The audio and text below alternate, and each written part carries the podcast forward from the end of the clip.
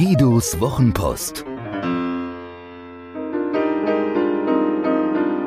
Seine besten Gedanken zu Kommunikation, Inspiration und einem spektakulären Leben.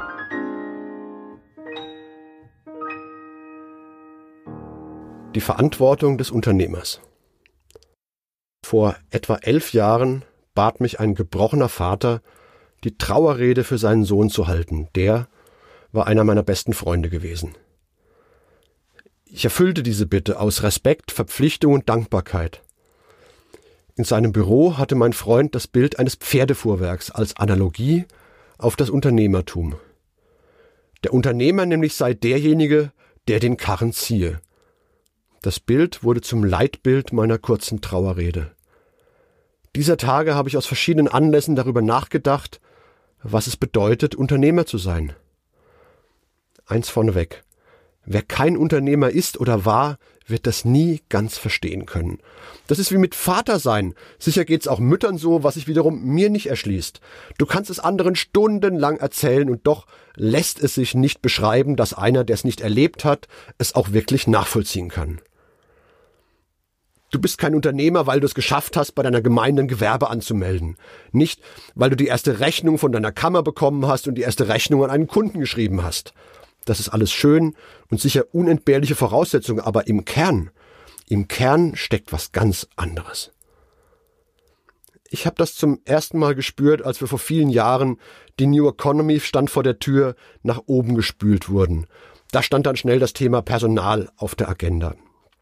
Und so saß ich mit einem jungen Mann im Garten vor unserem schönen Büro in der ehemaligen Buchbinderei unter dem Nussbaum.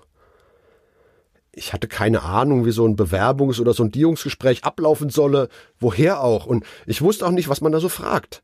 So plauderten wir vor uns hin, bis ich mir dachte, es könnte dazugehören, nach seinen Gehaltsvorstellungen zu fragen. Die Zahl, die er nannte, weiß ich nicht mehr. Aber ich werde nie vergessen, wie er mir erzählte, dass seine Freundin im siebten Monat schwanger sei und er deshalb einen bestimmten Betrag brauche, um seine Familie zu ernähren. Das war der Moment, in dem ich begriff, dass ich nicht nur einen Menschen beschäftige, ihm Geld für seine Leistung gebe und wir zusammen zum Mittag essen. Wenn ich diesen Menschen einstellte, übernähme ich Verantwortung für sein Leben, das seiner Freundin und das seines ungeborenen Kindes. Ein Unternehmer trägt Verantwortung. Wer 200 Mitarbeiter beschäftigt, ist damit praktisch für ein ganzes Dorf verantwortlich. Ja, es kann schwer sein, so ein Unternehmerleben, allen Lebensoptimierern auf blinkenden Bühnen zum Trotz.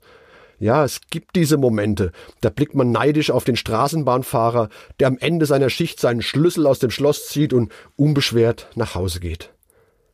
Das Schwerste Menschen persönlich zu entlassen.